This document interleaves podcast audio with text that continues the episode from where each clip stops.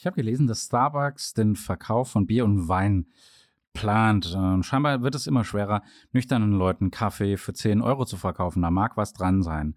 Also Volksdroge Nummer 1, Alkohol. Und wir reden heute über Leber und Galle und wie ich die entgiften kann, insbesondere natürlich naturheilkundlich, weil da fällt die ein oder andere Indikation, also Krankheit mit rein oder Beschwerde mit rein, wo du nicht gleich sofort an eine Leberentgiftung denkst. Umso wichtiger ist das Thema.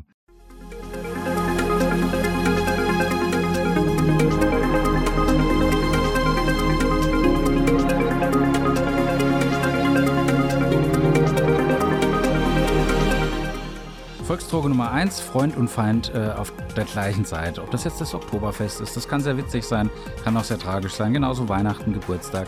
Und es findet sich eigentlich immer ein Grund, das Glas zu heben. Neulich war Vatertag, dann ist wieder ein anderes Fest. Und, und, und. Wenn das halbwegs im Gleichgewicht bleibt, dann ist schön, wenn nicht, ist blöd. Es gibt natürlich die einen, die sagen, naja, alkoholfreier Cocktail ist ein trauriger Saft für 8 Euro. dann muss ich mir aber auch die Gegenseite anhören und das ernst nehmen. Stell dir mal vor, du würdest Menschenleben zerstören. Stell dir vor, du würdest Familien zerstören oder Organe zerstören. Ähm, du würdest in den Knast kommen. Alkohol macht genau das. Deswegen können auch viele nicht verstehen, warum Alkohol so beliebt ist. Das ist natürlich der andere Punkt, die Kehrseite der Medaille.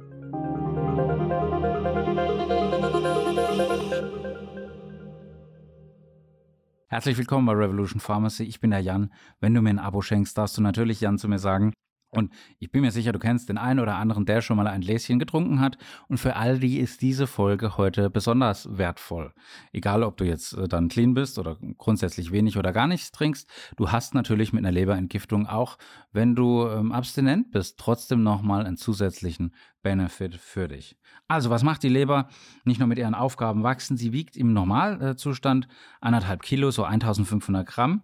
Und deswegen ist sie gleichzeitig die größte Drüse und das Labor schlechthin in deinem Organismus. Ähm, was macht die? Die nimmt über die Pfortader die ganzen Stoffe, die dazugeleitet werden, auf, die verarbeitet die, die speichert die, die gibt Stoffwechselprodukte wieder an die Blutbahn ab, die hat alles zu tun, ist wieder Hausmeister und die Mutter in der Family eigentlich alles Geschäftsführer, Superbrain und der diejenige, an der alles hängen bleibt. Und das Aufgabenspektrum ist wirklich äh, erdrückend, ja.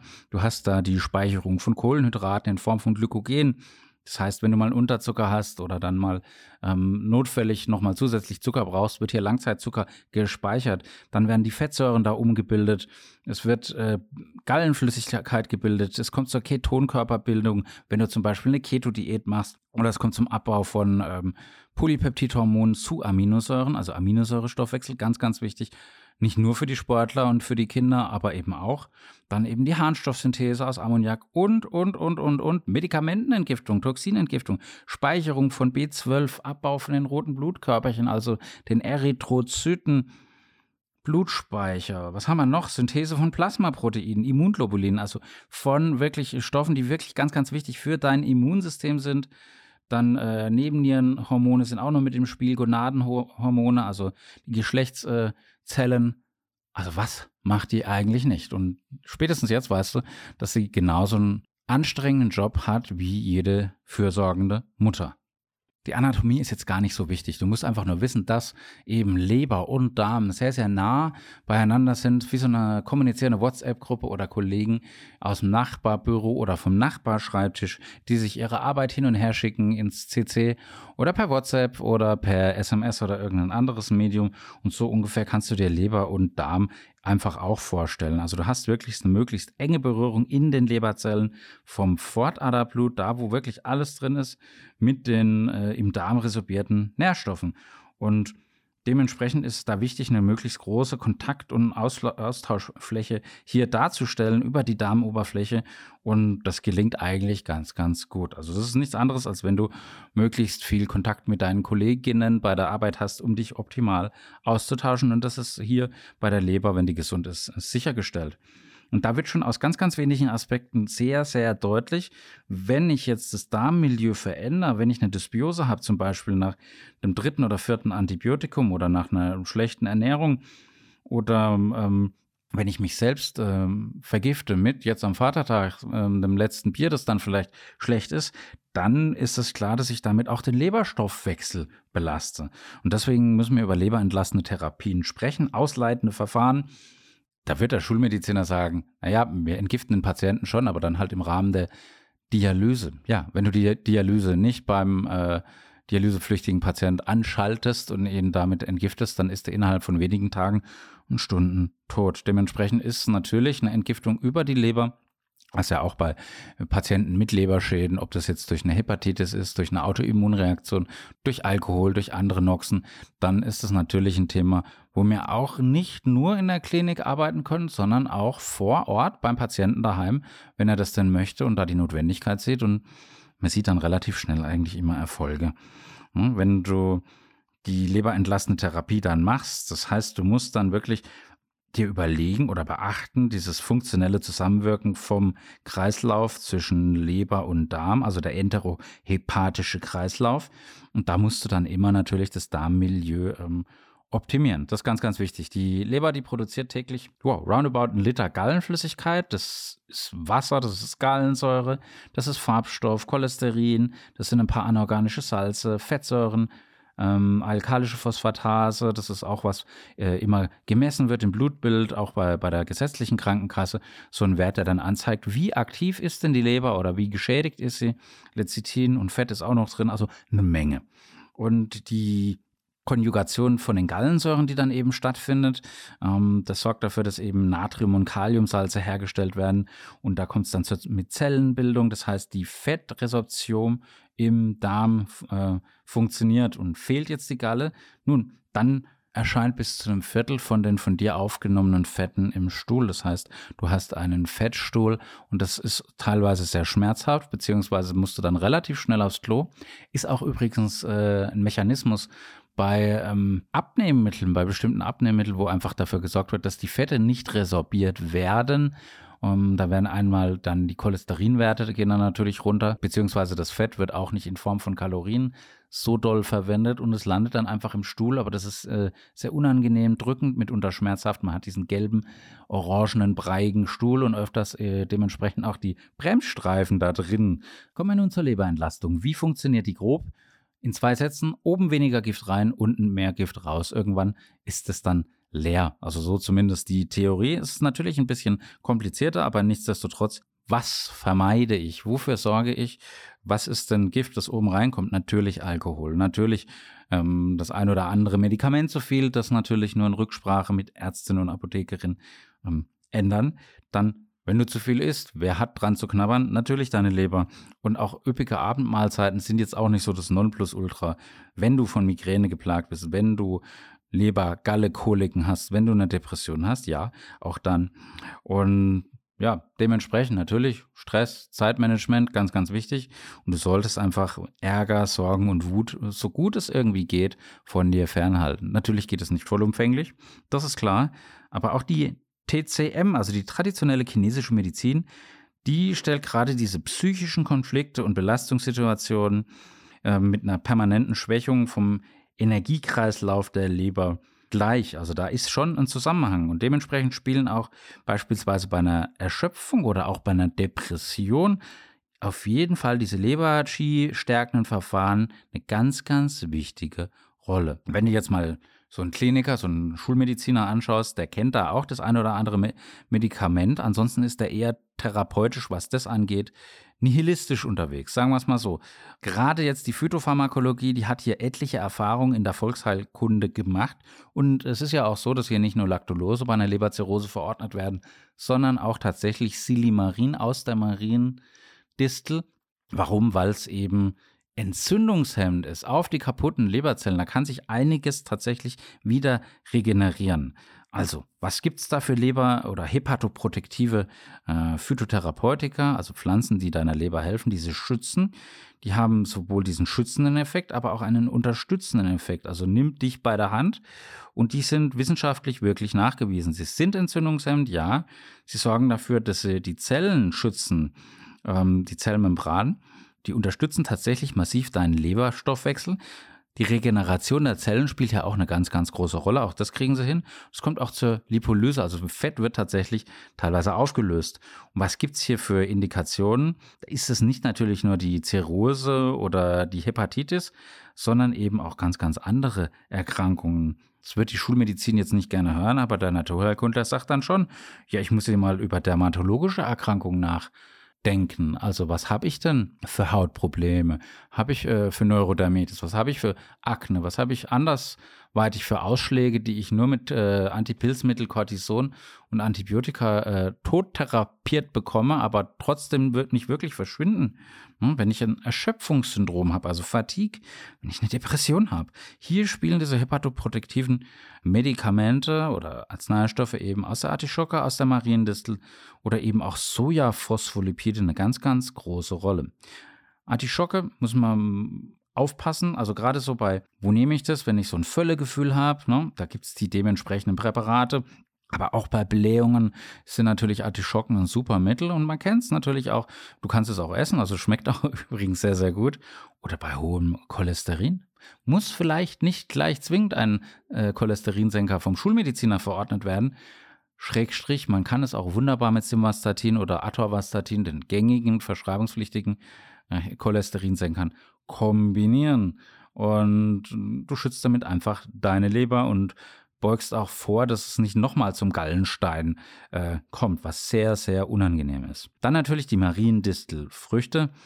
Ähm, insbesondere bei diesen chronisch entzündlichen Lebererkrankungen, bei toxischen Leberschäden, wenn es exogen nutritiv herbeigeführt ist, also zu viel gesoffen auf Deutsch, bei der Leberzirrhose, aber auch als Gegengift bei einer Knollenblätterpilzvergiftung. Auch das weiß ein jeder Arzt und Apotheker, hoffentlich zumindest. Also du kriegst damit auch deine Leberwerte einfach gut in den Griff. Aber der Mensch ist ja an sich nicht ein Wert, sondern einfach die Summe seiner Werte und darüber hinaus viel, viel, viel, viel mehr. Also wenn ich dann sehe, dass die Schulmedizin den Patient auf 10, 12 12, maximal 15 Werte reduziert, dann äh, habe ich auch äh, kurz mal ein Völlegefühl. Ne? Dann gibt es noch die Sojaphospholipide, also das Lecithin, kennst du aus dem Ei, aber eben aus dem Soja ist es eleganter, weil A, vegan. Gebe ich ganz gerne bei Appetitlosigkeit, gebe ich bei Chemopatienten, Patienten, die Krebs haben, weil die einmal ein Druckgefühl eben im rechten Oberbauch oft haben oder die haben dadurch auch auf einmal steigende Cholesterinwerte und sie haben keinen Hunger. Ich arbeite da mit Bitterstoffen natürlich, um den Speichelfluss so ein bisschen anzuregen. Ähm, aber auch gerne mit äh, Sojaphospholipiden, einfach hier um den Appetit zu fördern. Und ich beuge dann natürlich auch Gallensteinen vor. Es gibt auch Kontraindikationen, ne? also ganz, ganz wichtig, die darfst du nicht einsetzen, die Artischocke oder Mariendistel oder dieses Sojaphospholipide bei einer akuten Colitis ulcerosa, da bitte nicht, auch bei einem Gallenblasenemphysem, bitte nicht, beim akuten Magen- oder Darmgeschwür, da bitte auch nicht. Beim Gallenblasen- oder Gallengangsverschluss auch nicht. Und bei einer schweren Leberfunktionsstörung natürlich auch nicht. Nichtsdestotrotz im Eigengebrauch und auch in, in Rücksprache mit dem Therapeut, der Therapeutin kannst du da wirklich mega, mega tolle Erfolge herbeizaubern. Kommen wir noch zu den Artischockenblättern. Die sind gerade in, in den mediterranen Ländern als Nahrungsmittel bekannt. Und in der Phytotherapie finden allerdings noch die Artischockenblätterverwendung. Da gibt es eben das Zynarin und das Cynaropikrin als äh, Hauptwirkstoffe und da gibt es eben diese Hauptwirkungen wie Leberschutz, dann die Förderung der Leberregeneration. Du senkst deinen Cholesterin und deine Fettwerte, was natürlich auch immer sehr, sehr elegant ist. Und du hast aber auch eine choleretische Wirkung einfach durch diese beiden Wirkstoffe, die in der Artischocke mit an Bord sind. Da gibt es etliche Fertigarzneimittel, aber da wir da keine Aktien drin haben und hier auch neutral sein wollen oder ich neutral sein will, nenne ich da jetzt einfach mal keines. Gerne kommst du auf mich zu über info.jan-reuter.com, aber hier grundsätzlich will ich jetzt nichts platzieren. Mariendistelfrüchte sind hier zweifelsohne die wichtigsten und am besten erforschten ähm, hepatoprotektiven Pflanzen. Ähm, und man hat es eigentlich entdeckt, als man da so eine Knollenblätterpilzintoxikation hatte und hat den Patienten vor vielen Jahrhunderten damit heilen können und ihm das Leben retten können. Und es ist einfach ein Naturstoffgemisch, äh, Silimarin, aus den Mariendistelfrüchten sehr viele Flavonoide, Flavonole und wir haben wirklich unfassbar viele Wirkstudien eruieren können in den letzten Jahren. Es äh, stabilisiert deine Membran, du hast eine Ja, oh, wenn ich jetzt über ribosomale RNA rede, dann ist es relativ schwierig, aber du kannst tatsächlich hier neue Zellen, gute Zellen ähm, bilden, beziehungsweise eben hier die Toxinbelastungsfähigkeit von den Leberzellen deutlich erhöhen. Und das ist natürlich ein Segen für ganz, ganz viele Patientinnen, auch bei denen, wo du es nicht denkst. Das heißt, diese Wirkung vom Silimarin, die ist tatsächlich leberspezifisch du hast gerade bei erhöhten Leberenzymwerten, wenn ein Patient zu mir kommt sagt, oh Herr Reuter, Leberjaden, oh krass, guck mal, die Leberwerte sind hoch, wie kriege ich die runter? Dann ist immer Mariendistel eigentlich eines der Mittel der Wahl. Das ist bei mir eigentlich 99 Prozent der Fälle in meiner Empfehlung mit dabei. Ähm, du hast eine bessere Regenerationsfähigkeit der Leberzellen und die Prostaglandinsynthese, ähm, die wird gehemmt, das heißt, es wirkt antientzündlich. Jetzt wird es wirklich interessant. Du hast viel zu viele Patienten oder wir haben hier viel zu viele Patienten, die antientzündliche Medikamente schlucken, wie Cortison, wie Diclofenac, wie Ibuprofen. Und das ist natürlich dann schon nochmal ein dickes Brett, was man hier bohren kann. Du belastest nicht die Leber und insbesondere auch die Niere durch diese nicht steroidalen äh, Antirheumatika dann eben mehr oder weniger, wenn du es weglässt, sondern du entlastest sie. Du entlastest sie und da gibt es eben die Monopräparate, da gibt es ähm, Kombinationspräparate, da gerne auch auf mich zukommen. Ich empfehle tatsächlich auch die Hauptdosis oder die stärkste Dosis an diesen Leberpräparaten immer abends oder vorm ins Bett gehen zu nehmen, weil die Leber eben nachts aktiv ist.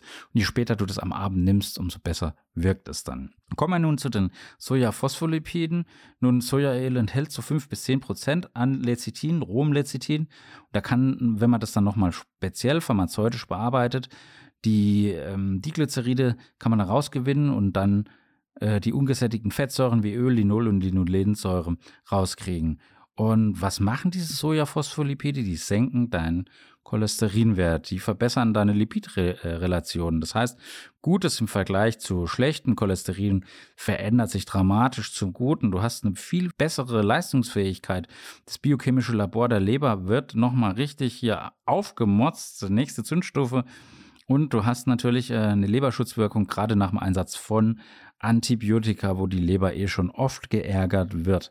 Und da gibt es halt wirklich tolle, einfach Monopräparate, aber auch ähm, Kombinationspräparate, die sind etwas schwieriger zu erhalten. Und da ist es dann schon wichtig, dass dann ein gekonnter Therapeut oder eben ähm, eine Apothekerin hier drauf guckt. Dann gibt es die Cholagoga. Was ist das? Nun, das sind äh, auch ähm, Phytopharmaka. Die kann man auch ohne internistische Organerkrankung mal ähm, empfehlen oder nehmen. Einfach im Wege der Gallenanregung, um die Stoffwechselfunktion vom Magen-Darm-Trakt einfach mal zu optimieren. Ja?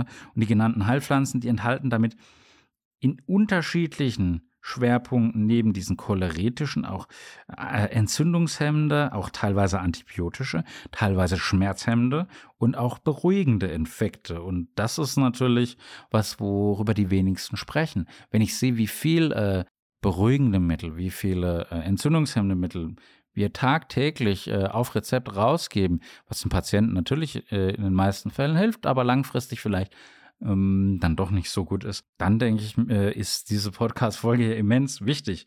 Also, wie kann ich äh, die Gallensekretion beeinflussen? Das sind die cholekinetischen Cholagoga. Mein Gott, was für ein Zungenbrecher.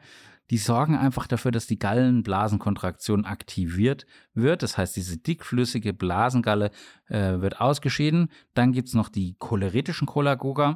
Da wird einfach der innerhalb der Leber die, die Gallensekretion aktiviert.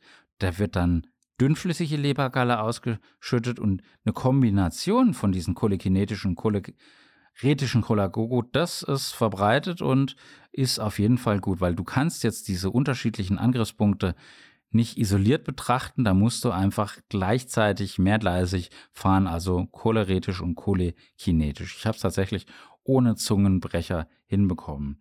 Hm. Also, was gibt es für Kontraindikationen? Auch hier natürlich mit Gallenblasenemphysem oder so ein Gallengangsverschluss, schwere Leberfunktionsstörung, Infektion oder eine massivste Entzündung. Da dann bitte nicht anwenden, aber du bist ja in den besten Händen. Es gibt dann auch noch Boldoblätter oder Erdrauchkraut, javanische Gelbwurzel, Löwenzahn und Schöllkraut teilweise auch. Nun mm, will ich jetzt nicht so tief reingehen. Nichtsdestotrotz ganz grob zu jedem mal so einen kleinen Satz. Bei den Boldo-Blättern nimmst du bei Dyspepsie oder bei krampfartigen Magen- und Darmbeschwerden das Erdrauchkrauch eher so bei krampfartigen Beschwerden, gerade wenn Magen-Darm hier krampft oder auch die Gallenblase oder die Gallenwege, dann eben die javanische Gelbwurzel, also javanische Gelbwurzel Kurkuma Xanthorrhiza bei entzündlichen Erkrankungen. Wir wissen ja, dass Kurkuma entzündungshemmend ist. Dann eben Löwenzahn bei Appetitlosigkeit. Löwenzahn gehört natürlich auch zu den Bitterstoffen. Gleichzeitig haben wir dann dieses Völlegefühl oder diese Blähungen, die ich damit vielleicht auch schon in den Griff bekomme, weil immer nur Saab oder Simethikon, also diese Entschäumer zu nehmen bei Blähungen, ist langfristig äh, sinnlos, weil da sehr viel Süßstoff mit drin ist, was dann auch wieder bläht und dann nimmst du mehr und dann nimmst du mehr Süßstoff und dann musst du noch mehr entblähen. Ist dann ein bisschen doof. Dann auch das Schöllkraut eben bei krampfartigen Beschmerzen der Gallenwege und auch eben halt im Magen-Darm-Trakt. Aber hier bitte nochmal ganz genau bei Arzt, Ärztin, Apothekerin nachhaken. Es gibt noch weitere Pflanzen, auch die choleretisch und cholekinetisch wirken. Natürlich hier Kurkuma, dann natürlich äh, Minzöl. Kannst du auch mal drüber nachdenken. Auch hier nochmal wirklich nachhaken bei uns. Pfefferminztee, da kann man sehr viel richtig, kann man aber auch sehr, sehr viel falsch machen. Schwarzer Rettich, ich habe so ein Lieblingspräparat, wo schwarzer Rettich mit drin ist, wenn äh, zu mir ein Patient kommt, er möchte seine Leberwerte runterkriegen, ja klar. Dann arbeite ich auch gerne mit schwarzen Rettich in Kombi. Schafgabe und Wermut, alles hast du sicherlich schon mal gehört. Dann, ganz wichtig, Leberwickel. Abends, wenn du Netflix guckst oder besser was liest und mit Schatzi auf der Couch bist, ähm, dann mach einen Leberwickel. Du mach einfach eine Wärmflasche auf die Stelle rechts unter der äh, letzten Rippe. Du, du, aktivierst dann wirklich die Stoffwechselleistung.